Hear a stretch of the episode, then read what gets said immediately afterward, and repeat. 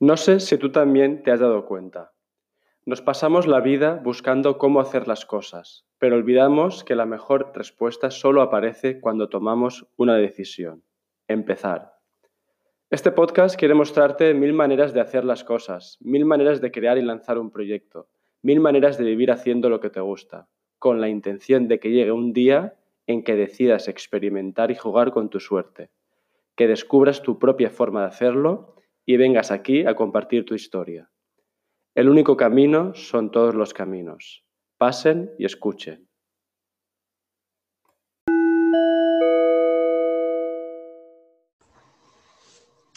Uno, dos, uno, dos, grabando. ¿Me oyes? Perfectamente. Bueno, eh, Elena del Cristo, presente.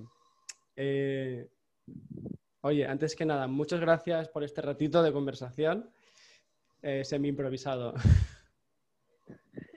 Encantada de estar aquí. Vale. Em, oye, antes que nada, ¿dónde estás? físicamente? Estoy, estoy en el campo, en el, aislada, en una casa rodeada de ovejas y de bosque en Mallorca. Ole ole. Yo estoy aquí en Gandía con un calor que te torras, así que conectando Gandía a Mallorca. Em, bien. ¿Qué voy a preguntarte ya? No sé, em, mira, os puedo enseñar, mira mis vistas para que las vean. Ah. Mallorca, Mallorca, que no lo conocía, acabo de llegar, ¿eh? no soy mallorquina, yo soy canaria.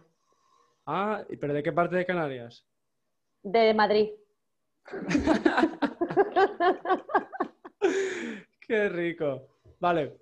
Eh, oye, Elena, em, si te preguntara cuál es la palabra que te representa ahora mismo mejor, ¿cuál sería? Eh, la primera que me ha venido es descontrol. Yo creo que lo mío es un poco descontrolado. Y a la vez soy una persona que no soporta perder el control. Entonces creo que eso me podría definir bastante bien. Descontrol, vale. Em, oye, para que los oyentes te ubiquen un poco, cuéntame un poco en qué andas metida últimamente, qué estás haciendo. Pues bueno, yo soy escritora, tengo tres libros publicados que he autoeditado yo y que he vendido por todo el mundo así como a lo loco, con tremendo descontrol, porque no pretendía vender esa cantidad de libros, porque no pretendía ser escritora. Y bueno, después de cinco años de, en esto, eh, compartiendo lo que escribo, lo que es todo siempre eh, en directo, o sea, todo lo que, publico, lo que escribo lo publico automáticamente. Ahora por primera vez que quiero ser escritora de verdad, ya no publico todo lo que escribo. Entonces estoy escribiendo una novela que se llama Dame de querer, que va a ser un éxito internacional y me va a posicionar como escritora en este país. Dame de querer. Y mm, ya no la voy a autoeditar, sino que la voy a mandar a una editorial importante porque creo que va a ser una novela pues muy original. Mm. Y, mm, y, qué más? Bueno, pues tengo más proyectos artísticos como escritora, colaboraciones con artistas grandes y voy a hacer, empiezo a hacer videoarte. Y, y, y, bueno, eso como artista. Escribir, escribir, escribir. Escribir, ¿no? Vale. Tengo una obra de teatro también en Barcelona que escribí hace muy poco, que también estamos en ello. Ya está hecha, pero bueno, más colaboraciones dramatúrgicas vale. y, más ideas con respecto a esto. Vale. Mm. Entonces, digamos que las palabras son, son lo tuyo, ¿no? La palabra, la palabra es lo mío. Me sale fácil. Oye, enséñanos que tienes ahí, ¿no? Los, los tres libros. ¿Los has traído? Sí, eh, el primer libro es este. Esta es la nueva edición porque este libro al principio era en blanco y negro, pero como se vendió mucho y tuvo mucho éxito, se llama La dejó plantada y le crecieron flores. Es el primero de la trilogía. Viajamor 1, Viajamor 2, La putrefacción de las cosas y Viajamor 3, que salió el año pasado, a la exacta distancia de tu capricho.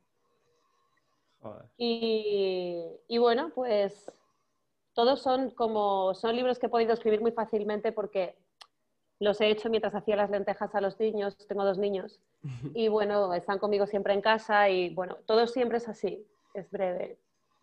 La novela ya va a ser diferente porque ya son más mayores, pero hasta ahora pues eh, no he utilizado como excusa la maternidad, no del todo, porque tampoco he hecho tanto, pero bueno, he publicado tres libros en estos años Y, bueno, y los he podido escribir porque tienen esta estructura, ¿no? Son más cuentos cortos. Mm. Oye, ¿y, tú sabías que, que, todo esto iba a ocurrir? ¿Tú sabías que te ibas a dedicar, digamos, a, la escritura? No. algo de esto? No, no, no, para nada. Y además al principio, cuando antes de publicar el primer libro, mm, me costó trabajo ofrecer mi talento. Ya lo tenía escrito porque yo había creado un blog, eh, vivía en un barco y había empezado a escribir en el barco, vivía en el Caribe y como no tenía nadie con quien hablar, tenía una niña pequeña y una pareja que no tenía muchas ganas de hablar conmigo, y yo siempre he tenido muchas ganas de compartir, pues empecé a compartirlo en ese blog, lo que era la experiencia de vivir en un barco, lo que fue luego separarme de, él, del papá de la niña, eh, lo que fue luego la aventura de estar con varios hombres a la vez y eh, investigar esto del poliamor, que ahora es algo ya muy masticado y muy manido, pero en su día, hace ocho años, era algo muy nuevo, no se mm. oía tanto hablar.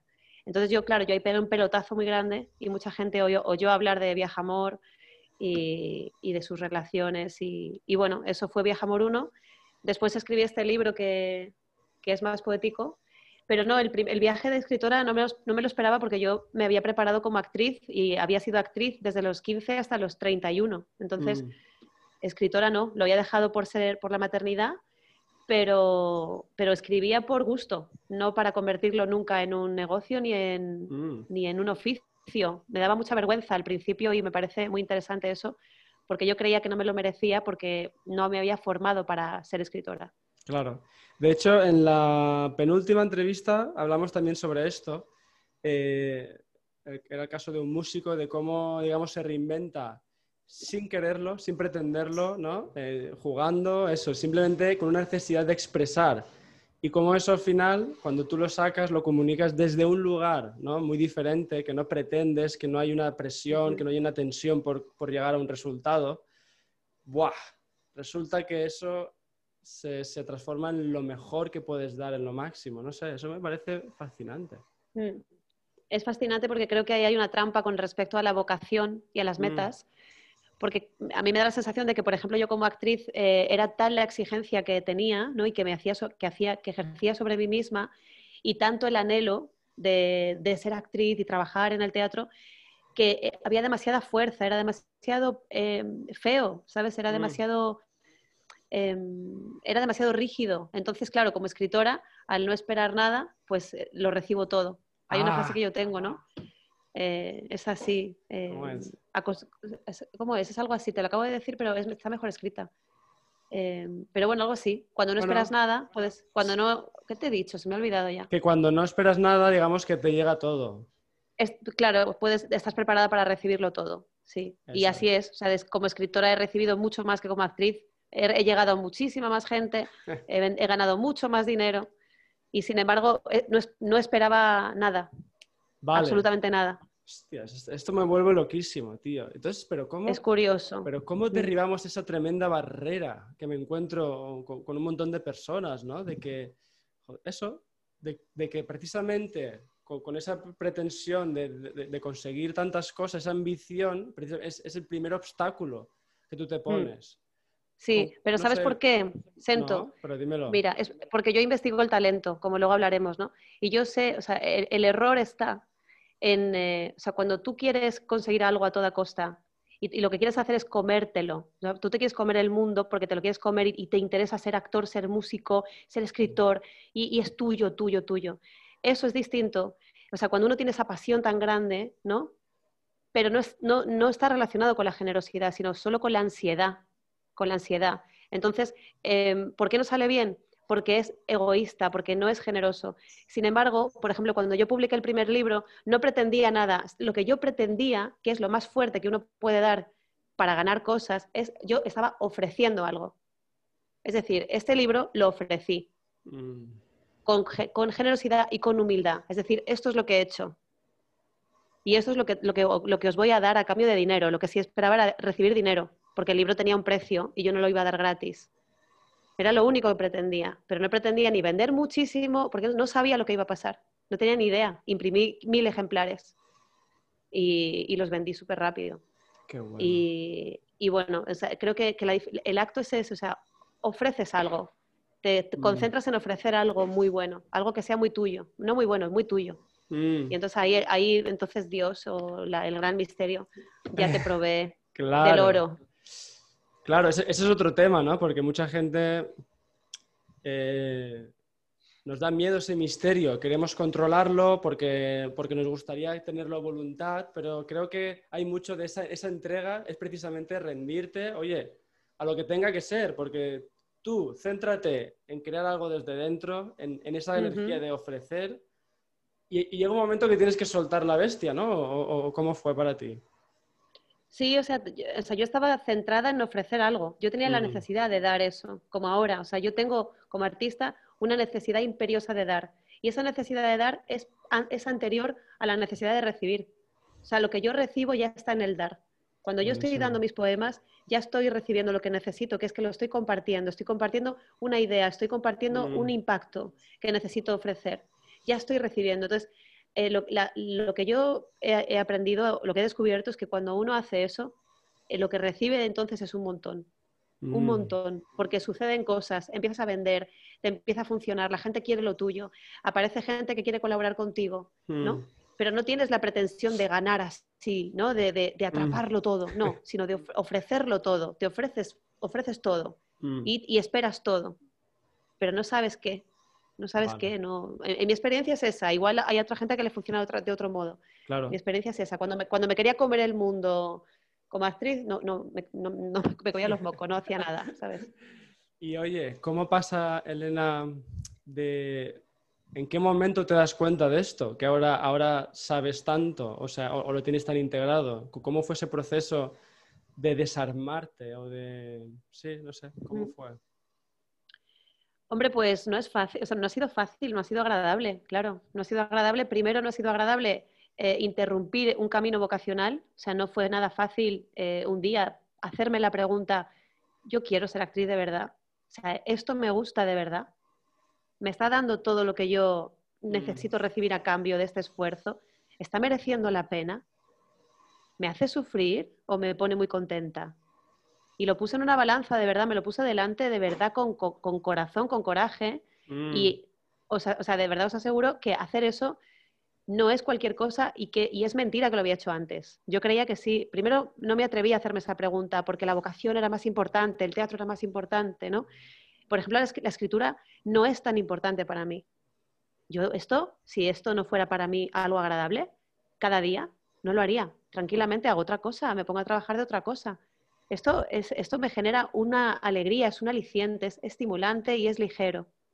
Pero el teatro era algo pesado. En el Mm. fondo era pesado y, y porque yo no lo estaba enfocando bien. Entonces, eh, bueno, me hice esa pregunta y, y me di cuenta de que no, de que lo estaba viviendo como una guerra y lo dejé. Mm. Entonces, el, el descubrimiento de todo esto que te cuento, pues ha venido pues eh, con- atravesando esa experiencia, eh, escribiendo hace cinco años o seis libros, eh, haciendo muchas charlas, eh, investigando en mí misma, ¿no? Cómo funciona cuando lo hago así y, y cómo funciona de rápido además cuando, cuando es así, cuando es generoso, ¿no? Y investigando a otros autores, claro, que es mi, mi, mi pasión.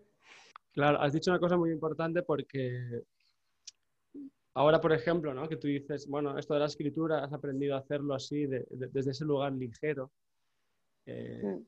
Puede ocurrir que llegue un día, oye, que, es, que eso se vaya, a lo mejor esa, lig- esa ligereza se vaya perdiendo y cada vez sea más pesado. Y aquí entra otra parte muy importante que es cómo sueltas. Entonces, en este caso, eh, que es la escritura, pero bueno, como si fuera cualquier otra cosa. Ese soltar, ¿no? Ese desprenderte también, bueno, co- como lo hiciste con lo del teatro y tal, ¿no? También hay, hay, hay un proceso ahí, ¿no? Sí, me hace gracia porque es que yo suelto fácilmente. O sea, yo suelto fácil Vale. en, el, en el amor. Hasta los, o sea, te- tengo dos hijos que han nacido los dos prematuros, que es una cosa rarísima. O sea, creo que suelto fácil los, los hijos, los, eh, a los maridos, las pasiones. O sea, y, y soy una persona muy apasionada y una madre, eh, vamos, que yo he criado, he dado la teta siete años en total. Les crío, vamos, que yo estoy con ellos 24 horas, pero a la vez suelto, suelto, suelto más que otras madres. Cuando Vale. toca, suelto y me Mm. voy, o se van ellos a mucha distancia de mí. Mm. Eh, o sea, suelto fácil, no tengo, no tengo dificultad en soltar. Quizá Vale. porque no tengo dificultad en entregarme tampoco. ¿sabes? Creo que también eso está relacionado. No Mm, me quedo con ganas de más, nunca. Qué bueno. Te voy a leer algo, va.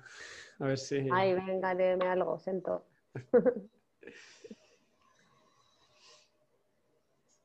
¿Y qué si solo soy tejedora de palabras? ¿Y qué si solo sé amar? ¿Y qué si paso horas en esas dos tareas que no venden, pero dan cobijo? Eso era una a la que le aliviaba escribir. Así es. No sé si conoces a Begoña Abad. Begoña Abad, Sí. pues me suena. ¿Cómo se llama su libro? Este se llama Estoy poeta Qué bonito, o diferentes maneras de estar sobre la tierra. qué bonito. Sí, yo, yo, yo creo que su historia más o menos es que es una mujer que llegó a una edad, no sé si a los 50 años, eh, viviendo una vida y luego que lo dejó, no sé si todo o casi todo, y, y- y se puso a escribir, se puso a... ¿Ah, sí? Y tiene unos libros, unos poemas realmente a mí me, me encantan. Qué bonita, me, la- me lo voy a apuntar, Begoña Abad. Sí. ¿Y es mayor, dices? ¿Ya no tiene Instagram ni nada de eso? Eh, creo que no. Pero sí que la la gente... busco. No, o sea, pero si, si buscas su hashtag, sí, porque la gente Ah, pues, vale. pues comparte fotos de sus poemas. Bueno, nació en el 52, es de Burgos. Pues tiene 70, 70 años, más o menos, ¿no? Mm. Brutal. Luego a lo mejor te leo otro, va. Vale, Em, sí, sí, me quedo con ganas. Bueno, eh, entramos en, en uno de los temas que más te apasionan, ¿no? Que hemos hablado antes, que era el tema del talento. Mm. Del talento. Bueno, no sé qué. Empieza a hablar y a ver, qué, a ver por dónde vamos. ¿Qué me cuentas sobre ¿Qué es el talento? ¿No? Primero, ¿qué es el talento? Vale. Entonces, ¿qué es el talento? ¿Qué es el talento para ti, Sento? Hostias. Vale. Claro, em, bueno, me, me asocio mucho la palabra potencial. También lentitud, porque me gustan mucho la- los juegos de palabras o, o veo pala- palabras dentro de, dentro de palabras. Em, potencial, lentitud, entrega y, y como una luz en el pecho me viene. Para mí es como... Qué bonito.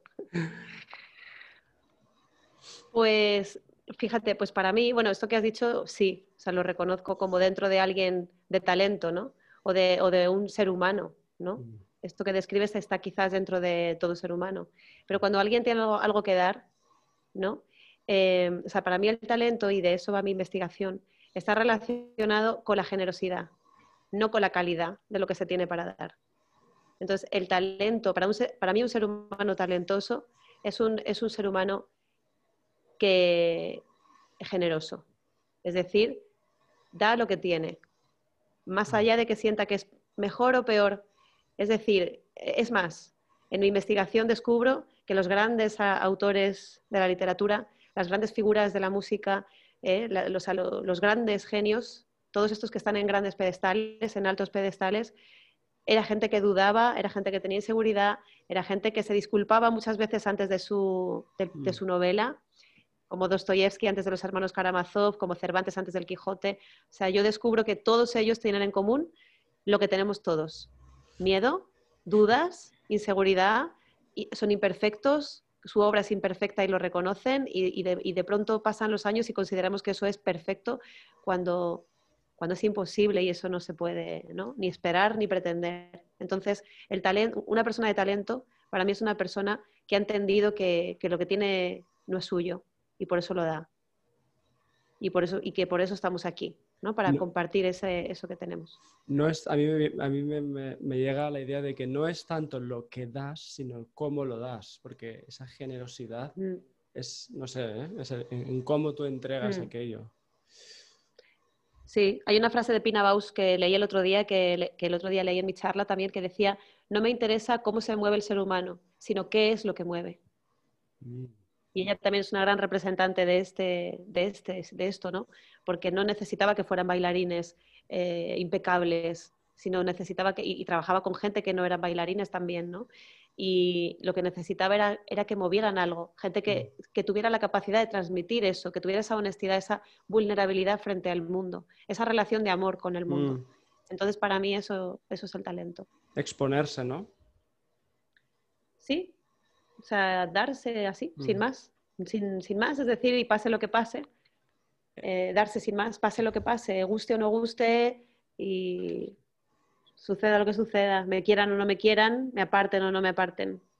¿Cómo, cómo sabe Elena, cómo detectas o hueles la, generosidad?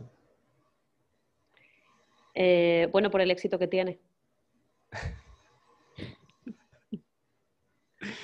por la cantidad de dinero que gana. Buenísimo.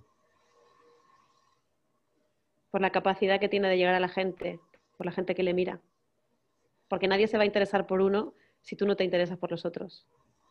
Entonces ahí se mide. Puede ser una persona muy talentosa, tremendamente talentosa, pero nadie le mira.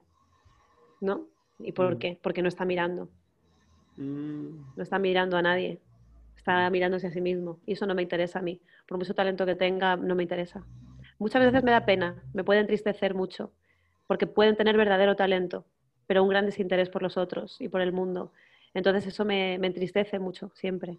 Por eso hago esta investigación y por eso la difundo y por eso la he hecho tantas veces y la sigo haciendo porque más allá de que yo lo, primero que quiero ahora es escribir y ser escritora, esta charla me interesa porque siento que despierta mucho eh, la dormidera, mm.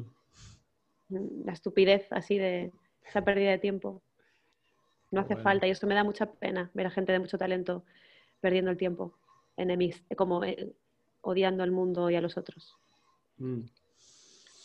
A mí, te voy a contar algo personal porque yo eso lo, he visto mucho, claro, en mi, propia casa, ¿no? El hecho de tener unos padres que es de, una generación que, mm. digamos, eh, pues era, esa generación que, bueno, cada uno tiene sus, circunstancias, ¿no? Pero de, de, buscar un trabajo fijo para tener una estabilidad y mantenerlo toda la santa vida a veces un trabajo que no, no, han podido elegir libremente, se, ha impuesto por las circunstancias. Y como ahora que mi, que mi, padre ya está jubilado y que seguramente escuchará esta, entrevista y mi madre está a punto también, es como, guau, pero se nota que llevaban bastantes años ya con ganas de, de, que eso acabara, de que fuera diferente, ¿no? Como muy quemados. Hostias me resonaba por lo que contabas, ¿no? De que qué pena que no haya, que bueno, no sé, a ver, eso es, evidentemente es una interpretación mía, pero que no hayan podido entregar a lo mejor todo ese talento.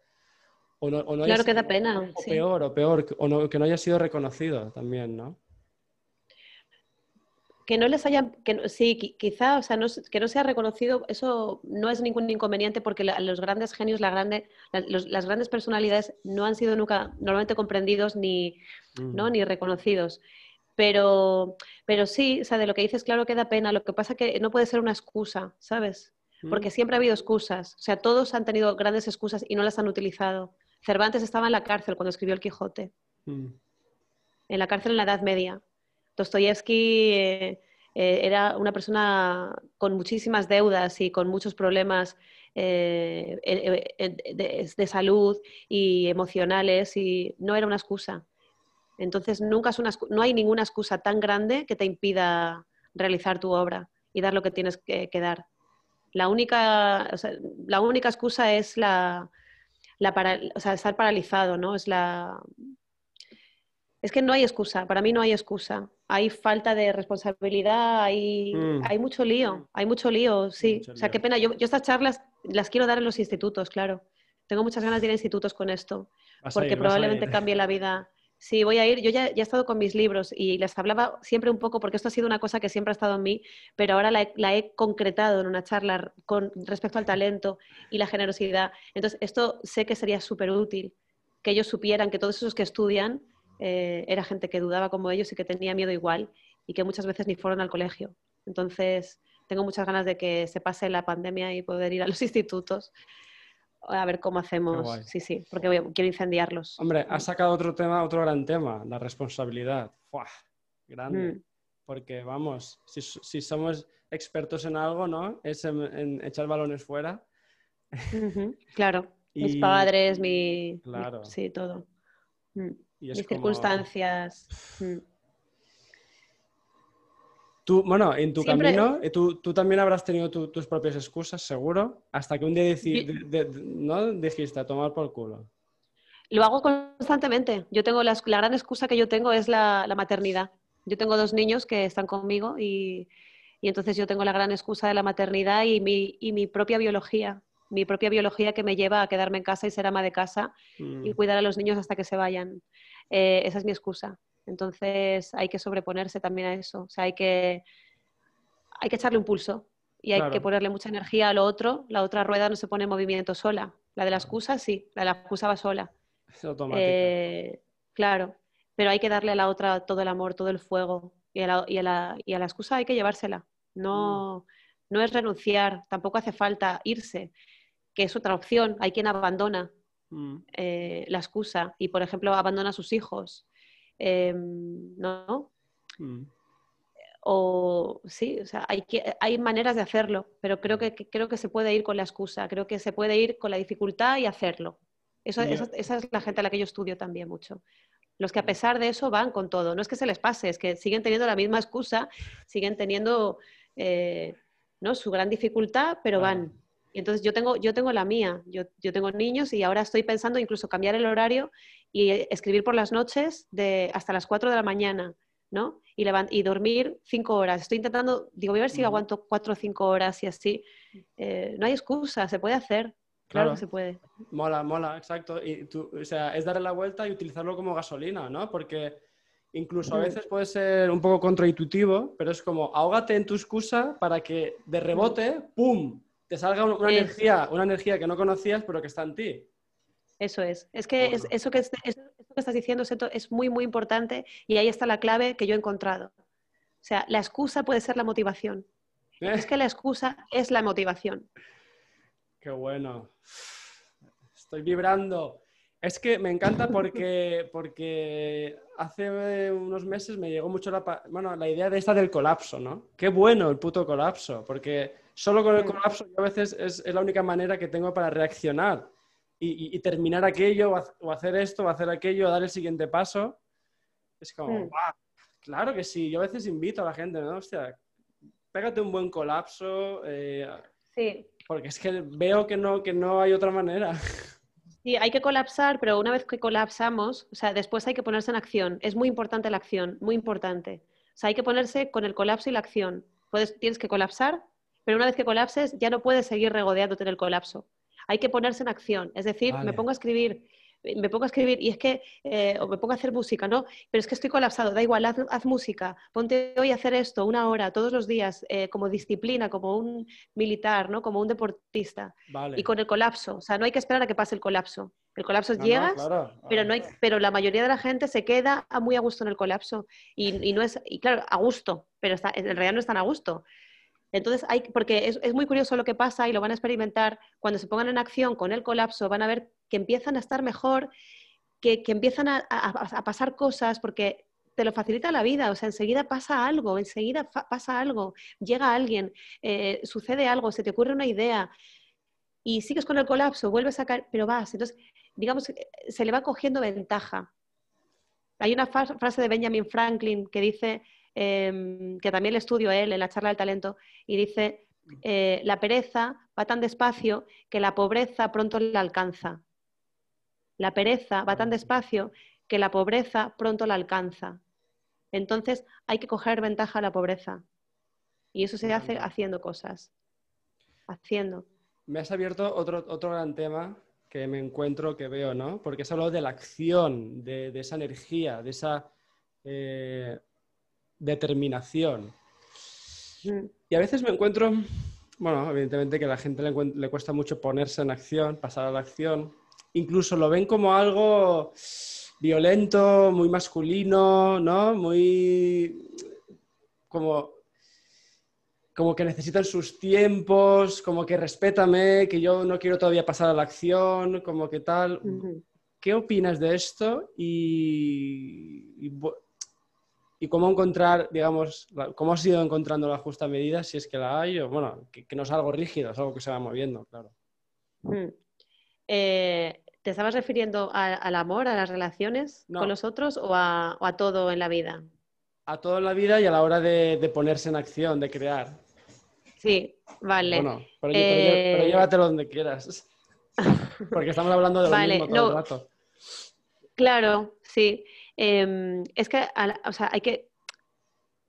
a mí me cuesta menos ponerme en acción, o sea, con las relaciones, por ejemplo, yo soy kamikaze, o sea, yo me cuesta mucho tener paciencia. Si algo me gusta o algo lo quiero, es todo muy rápido, tiene que ser todo muy rápido, es muy directo, enseguida me doy cuenta de que, de que quiero y no me importa decirlo, no me importa hacer el ridículo, no me importa fallar. A mí no me importa fallar como escritora tampoco, nada, nada en absoluto. Entonces mm. no me cuesta la acción. Es verdad que cuando, cuando estoy en la excusa de no tengo tiempo, los niños, eh, evidentemente estoy paralizada, ¿no? Pero desde que me pongo en acción, mi acción es muy osada.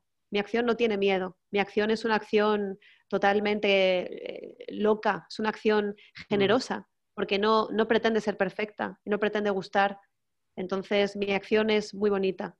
Entonces, mi acción es imparable. Mi acción es, puede prender fuego una isla entera. Mi acción. ¿Y, qué observas de tu entorno o de tu alrededor o qué has ido observando? ¿También es así? No creo. Eh, no, claro que no. De hecho, por eso haces también ¿no? estas charlas. Por eso hago estas charlas, pero, eh, pero es muy fácil que se enganchen, es muy fácil que lo hagan. También hay gente que lo hace y me inspira mucho, claro. Esa gente la, a esa gente la quiero tener cerca. Y, lo hacen así, o sea, yo claro lo veo, lo hacen así, simplemente se ponen en movimiento, van con todo, fallen o no fallen, funcione o no funcione, hay que ir y, van. Mm. Entonces, bueno, pues eso son los menos, y, pero a ver los hilos. Entonces hay que fijarse en esa gente y tenerlos mm. cerca. Y estudiar, los, estudiar a los millonarios y estudiar a la gente de éxito. Mm. ¿Qué excusas te sueles encontrar? Eh, la excusa siempre, son siempre las mismas.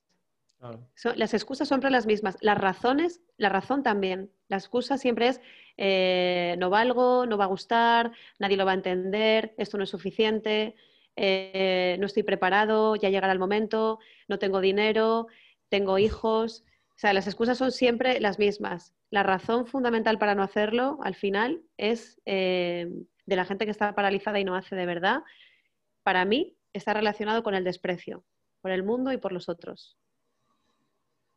creo que, que, hay una relación de, de, odio, de desamor con, con, los otros y con el mundo. No te gusta el mundo. Mm. Entonces no, no, no puedes darle algo.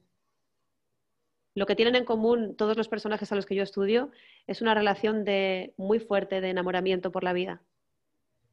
Y a quienes estudio yo son Cervantes, Dostoyevsky, Tarkovsky eh, estudio a Chekhov, a Lola Flores, a Benjamin Franklin y a Georgie Sand. Son los que tengo ahora como ahí presentes. Ah. Y lo que tienen en común, descubro, al final es eso. Y, yo misma, yo misma también me pongo como ejemplo. Entonces, eh, hay una anécdota, y lo cuento en la charla del talento, de un, de un editor de una revista en Nueva York que está en una, en una, en una universidad dando una charla y entonces les cuenta mm, a los alumnos que él recibe cientos de cuentos en la revista mensualmente para ser publicados, ¿no? Y que tenía la capacidad, dice yo, tengo la capacidad, yo puedo separar en un montón los que están escritos por gente a la que, a los que, a la que le gusta la gente y por gente a la que no le gusta la gente. Si no le gusta la gente, a la gente no le van a gustar sus cuentos. Entonces, eh, lo que me encuentro yo alrededor, es gente a la que no le gusta la gente. Muchas veces. Mm.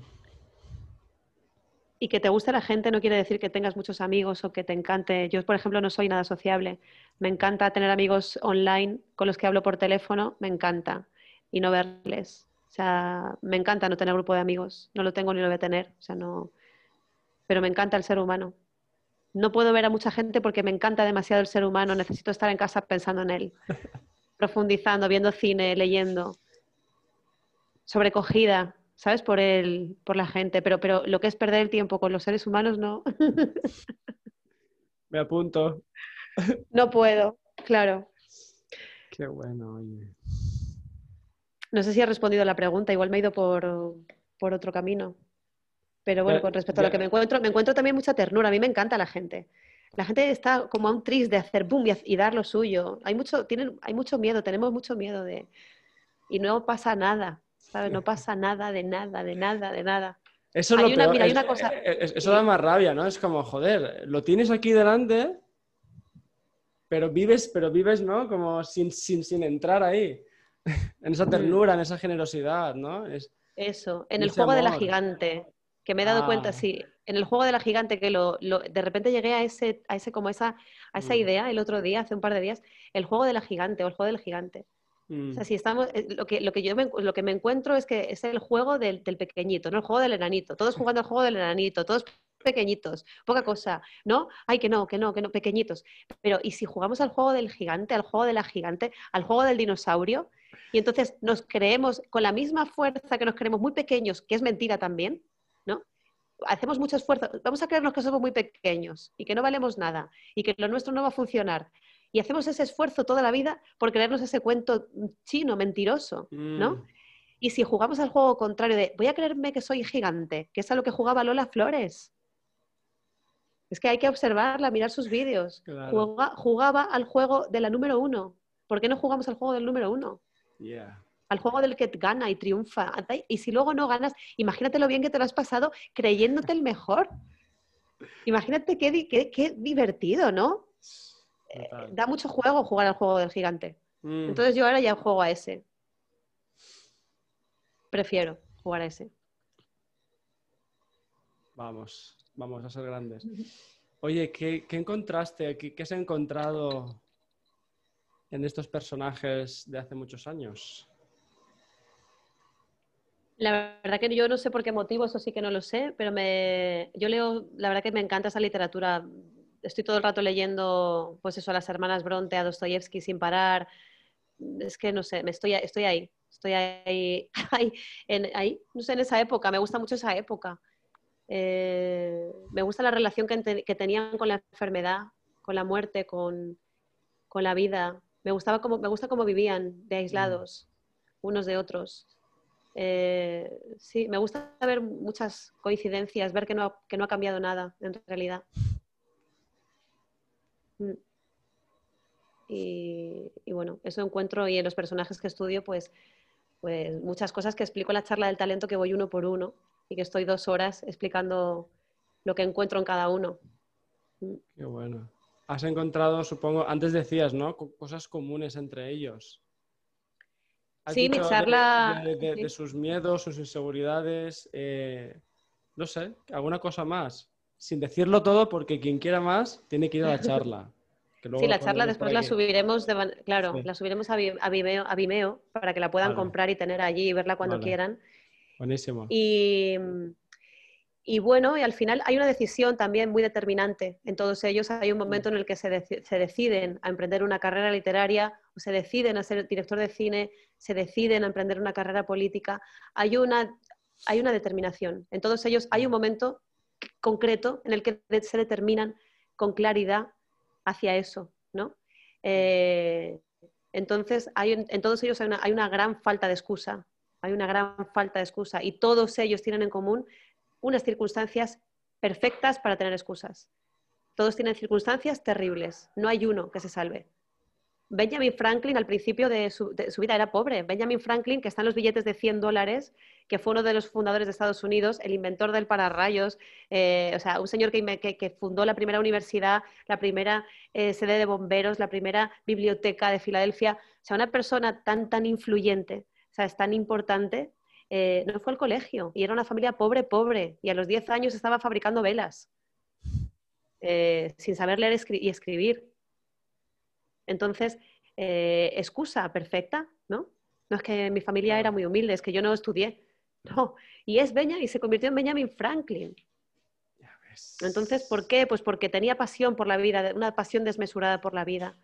Y todos ellos, todos tuvieron circunstancias muy, muy malas, muy pésimas. Mm. Entonces lo que encuentro en común es eso, una falta de excusa muy grande. Mm. No, no utilizaron la, la vida como excusa, sino como oportunidad, lo que decíamos antes. Mm. Toda la dificultad la convirtieron en una oportunidad. Hay, un- hay una, mm, hay una cuestión que me parece muy paradójica y fascinante que, que hablé hace un tiempo y empecé a escribir un artículo, al final se me quedó a medias, pero que es muy paradójico, ¿no? Que todos estos conceptos modernos sobre talento, vocación, pasión, eh, propósito, eh, el ikigai, el, el furufai y los que vengan, Claro, tienen la buena intención de que la gente, ¿no? El elemento también, el famoso libro de Ken Robinson, que, que, vamos, que lo petó. Mm, Claro, tienen la buena intención de, de ayudar, ¿no? De hecho, yo cuando me, me- me topé con este libro eh, fue un momento muy, muy, muy revelador de decir, hostia, vale, yo tengo un elemento, tengo un talento que puedo desarrollar, puedo crear, puedo vivir de esto. Es como, hostia, esto inspira, esto es guay, ¿no? Pero como todo, tiene, pues la moneda tiene dos caras. Y lo que en un principio puede ser algo muy beneficioso y útil, se puede transformar en tu peor pesadilla. Porque, porque puede ocurrir, ¿no? De que la gente se obsesione, de que tengo un talento, pero ¿cuál es? ¿Dónde está? ¿Cuál es Mm. mi propósito? Dios mío, no sé quién soy.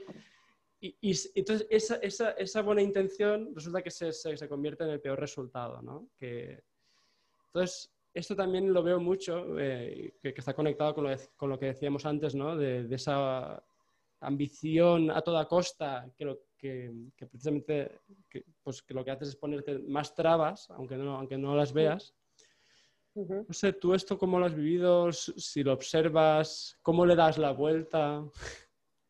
Mm. Eh, sí, es verdad que cuando doy esta charla aparece mucho la duda, ¿no? De, hay gente que me escribe y me dice, ya, pero es que yo no sé cuál es mi talento, ¿no? Y ahora sufro, ¿no? Porque es que no lo sé, no sé cuál es. Em, ¿Tu talento es eso que te gusta hacer? Nada más. Lo puede ser freír patatas muy bien. Yo frío muy bien patatas, como hago muy bien el pollo con patatas fritas. No, me encanta estar en mi casa. Ese es tu talento. Tu talento es estar muy a gusto en tu casa haciendo comida para tu familia o para ti. ¿Sabes? No sé, tu talento es trabajar en el Starbucks porque te encanta tener un sueldo a fin, a fin de mes y irte de vacaciones y, y disfrutar, no sé. O sea, no, el talento no tiene que ver con el arte, ni, ni- o sea, el talento para mí está relacionado con una manera de, de estar aquí en, esta, en este mundo, Mm. ¿no? Con relacionarte con esto con, con alegría, con confianza. Es confiar en, en Dios. Todo esto es tener ¿no? esa Mm. relación. O sea, no es, el talento no es, voy a, tengo que descubrir si soy buen Claro. músico. Buen... Eso es lo de menos, no todo el mundo es creador. Mm. Hay quien es muy bien, muy bien colaborador, muy bien ayudante, porque Mm. hay quien hace una, una- una escultura y hay quien la copia. Mm. Y no todos tienen que ser el escultor, o sea, porque el que la copia también es muy valioso y muy importante. Mm. Entonces, también eso, ¿no? Como, como cuidado con eso. No todos tenemos ganas de estar ahí delante. Que estén los que quieran estar y los miramos. Claro. Son igual de importantes el líder como el seguidor, ¿no? Claro, claro.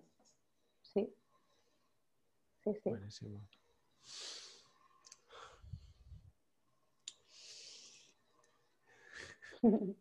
Vale. Pues, ¿qué te parece si conectamos?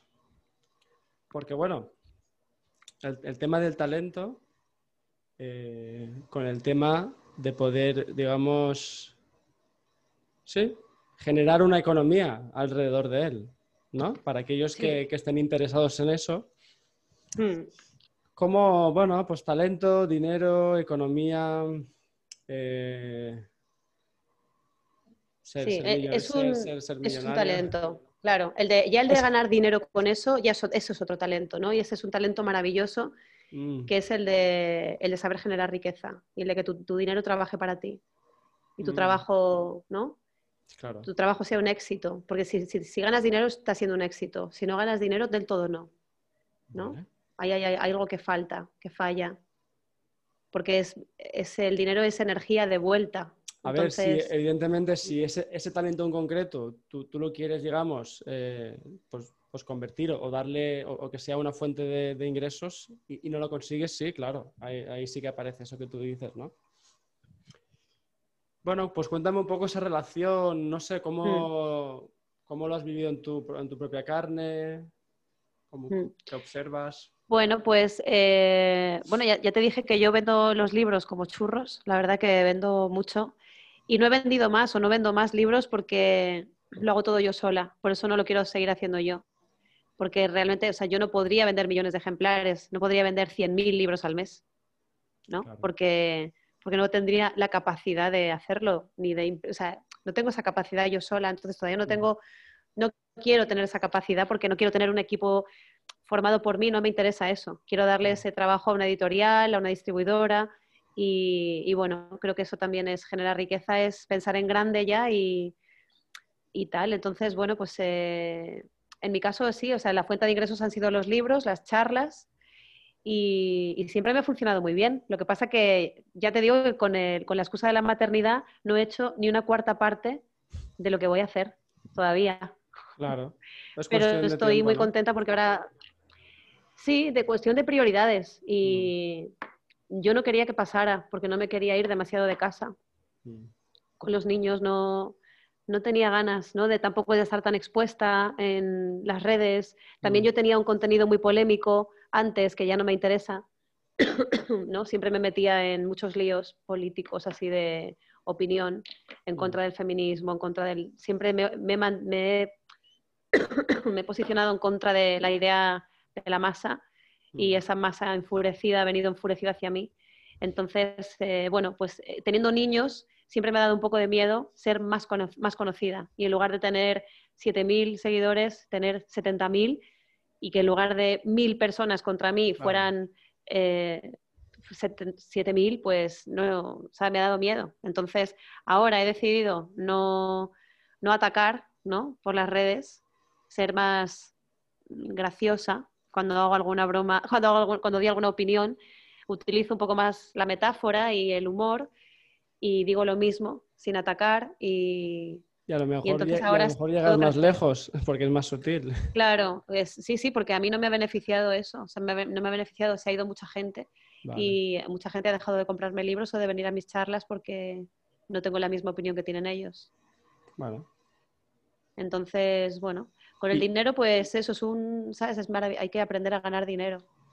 Y, has sabido construirte esto que tú decías, ¿no? Que si querías estar más en casa, te lo has podido arreglar, ¿no? Construir, hacerlo a tu manera. Es que yo tengo dos exmaridos, entonces mm. algo que aconsejo a las mujeres es que tengan varios maridos de los que puedan vivir portándose bien. Y eso sí, a mí, a mí me mantienen, a mí nunca me ha dado vergüenza decir que me mantienen mis maridos porque he considerado que el trabajo que yo he hecho en casa y con los niños mm, valía ese dinero y más, ¿no? Y entonces nunca me ha dado vergüenza eh, tener lo que me merezco, que es la casa que yo quiero, vivir como quiero, a cambio de la disponibilidad para el cuidado durante 10 años, ¿no? Es decir, ellos se iban a trabajar y yo me quedaba con los niños. Mm. Entonces, eso cuesta dinero. Y eso ha costado, pues, ha costado que me hayan mantenido durante 10 años mientras yo también he ganado mi propio dinero, pero nunca ha sido una necesidad principal. Ahora sí, ahora de repente sí, va a serla. Mm. Entonces ahora empieza el show, ahora empieza lo divertido, ah. donde Elena del Cristo va a hacer y les voy a triplicar el sueldo a ellos. no tengo ninguna duda. ¿no? Mm. El tema es, si, es mantener esa coherencia, esa fidelidad a, lo que habla, a lo que llevamos hablando todo el rato, ¿no? esa generosidad en definitiva. Y confiar, mm. claro, confiar en eso hay que tener disciplina. O sea, como que hay que pensar todo eso está muy bien, pero por ejemplo, a mí me ha fallado la disciplina. Entonces, tú eso lo mm. puedes tener muy claro, pero si luego no te pones a escribir todos los días cuatro horas, ¿no? Así es, así es. Y a entregarlo y a mostrarlo por las redes y a, crear y a crear. Claro, entonces todo, hay que ponerse sin parar, sí. Vale, entonces generosidad, confianza, pero también disciplina, que es esa constancia, ¿no? Y yo, yo, le llamo el efecto apisonadora, ¿no? Porque es como es lenta, pero que va implacable. Mm. Mm. Eh, ya no sé qué más quería preguntarte. Está muy bien, hemos hablado un montón de muchas cosas muy útiles. Mm. Eh, ¿Y, nos hemos dejado algo? ¿Tú, quieres comentar algo más? De lo, que, de lo que tú me comentaste que querías hablar, ¿no? Eh, ¿No? bueno, ahora me viene una idea porque antes estabas diciendo, ¿no? De que ese otro talento que hay que desarrollar, que es el talento de generar dinero. Eh, de hecho, lo voy a confesar, pero eh, tenía un nombre, bueno, tengo un nombre pensado para un proyecto que, digamos, ayude a eso, a, desarrollar ese otro talento que, precisamente pues, pues, lo quería llamar el otro talento. O, el talento. Ay, me encanta. El, otro, talento. ¿Te gusta? ¿O te Para aprender a o, el talento olvidado, o el talento, no sé. No, no, no. El otro talento es muy bueno. Vale. ¿Pero se te acaba de ocurrir ahora? No, no, no. Lo tengo apuntado, pero que me ha gustado mucho que tú dijeras, es que hay como otro talento, y yo, hostia, claro. Me encanta, maravilloso. Pues sí, sí, porque, porque el otro talento, claro. Mm. Me encanta. Y lo quieres, o sea, quieres que sea como para, que la gente aprenda, para que aprendamos a ganar dinero, ¿no? Sí, conectar ese talento que tenemos con generar dinero, generar tu propia economía y ya está. Claro, sí, sí, sí. Pues el otro talento es súper buen título, me encanta. Qué bueno. Pues mm. creo que ahora sí tenemos la confirmación ya definitiva. Pues te vendrás a dar alguna charla, va. Les hablo del talento, sí, sí, la verdad que, claro. Mm. A, París me han invitado hace poco también para colaborar con un, lo mismo, es como un grupo de emprendedores que se han interesado por esta charla también y ellos sí, o sea, se dedican también un poco a encontrar el talento y a que la gente lo concrete y a que lo, un poco como todo, ¿no? Al final cómo lo materializan y quieren meter mi charla del talento en el medio, ¿sabes? Para, para motivar. Así que sí, colaboro con tu proyecto El Otro Talento. Voy con el talento y el otro talento. La del talento y el del otro talento. Talento al cuadrado es muy inspirador.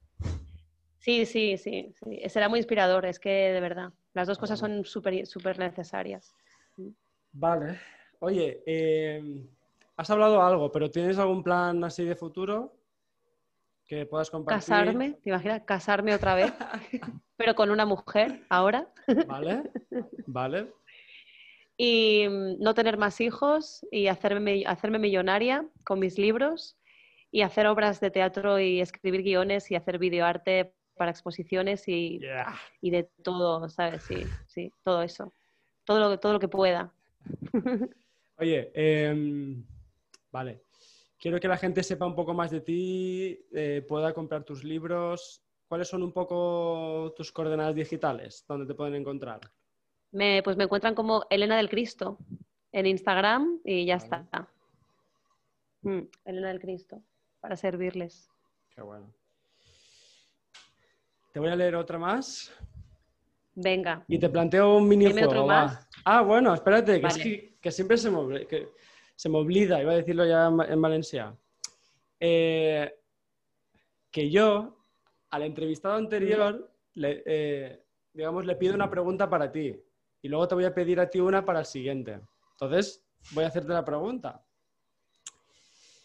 Dice, ¿cuál fue la última cosa que hiciste por primera vez que más te ha gustado? ¿Cuál fue la última cosa que hice por primera vez? Eh, qué difícil. La última cosa que hice por primera vez. Te la puedes inventar. Ah, vale. Eh, pues la última cosa que hice por primera vez fue no gritar cuando estaba muy enfadada Em, y nunca lo había hecho, no reaccionar.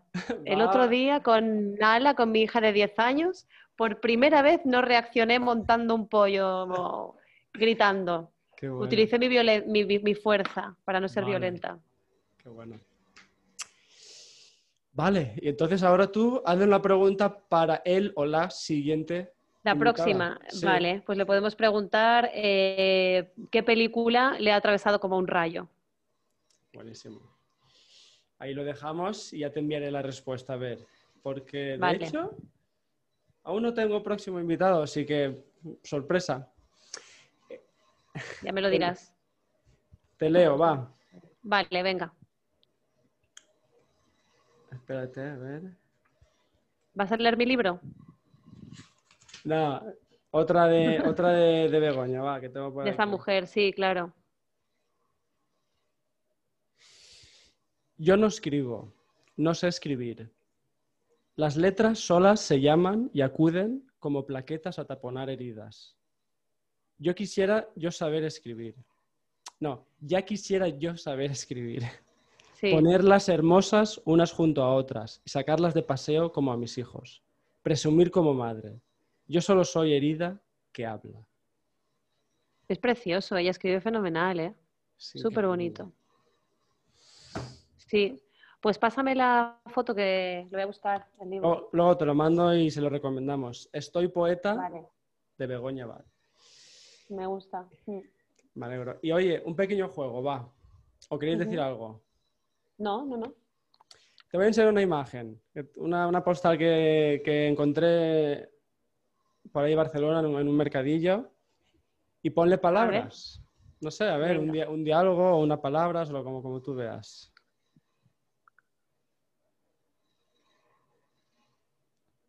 A ver. ¿Se ve bien?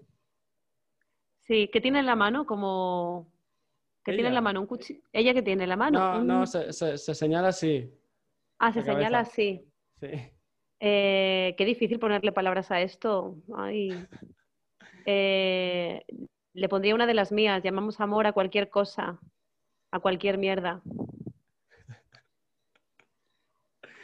Ahí queda. Oye, Elena, un placer enorme compartir este Igualmente. Sí, Em, gracias, gracias, gracias. Nos vemos. sí, nos seguimos viendo. Y me quedo ahí pendiente de tu otro talento, que me interesaría mucho Vale. enterarme y Vale. colaborar. Estaría muy bien. Qué guay. Te iré Bueno, informando. pues, Pues gracias sí. a todos. ¿Y, y- y cómo quieres que, que- que terminemos? Oye, recordándoles que vengan a buscarme y que vengan a buscar la charla del talento completa, que estará dentro de unos días en, en Vimeo, para que la vean si me la compran, claro. Vale, ahí queda. Y nada, que encantada y como Elena del Cristo les espero por ahí. Sigan, síganla. Nos vemos. Pues muchas gracias. Ha estado muy bien. Hasta luego. Adiós.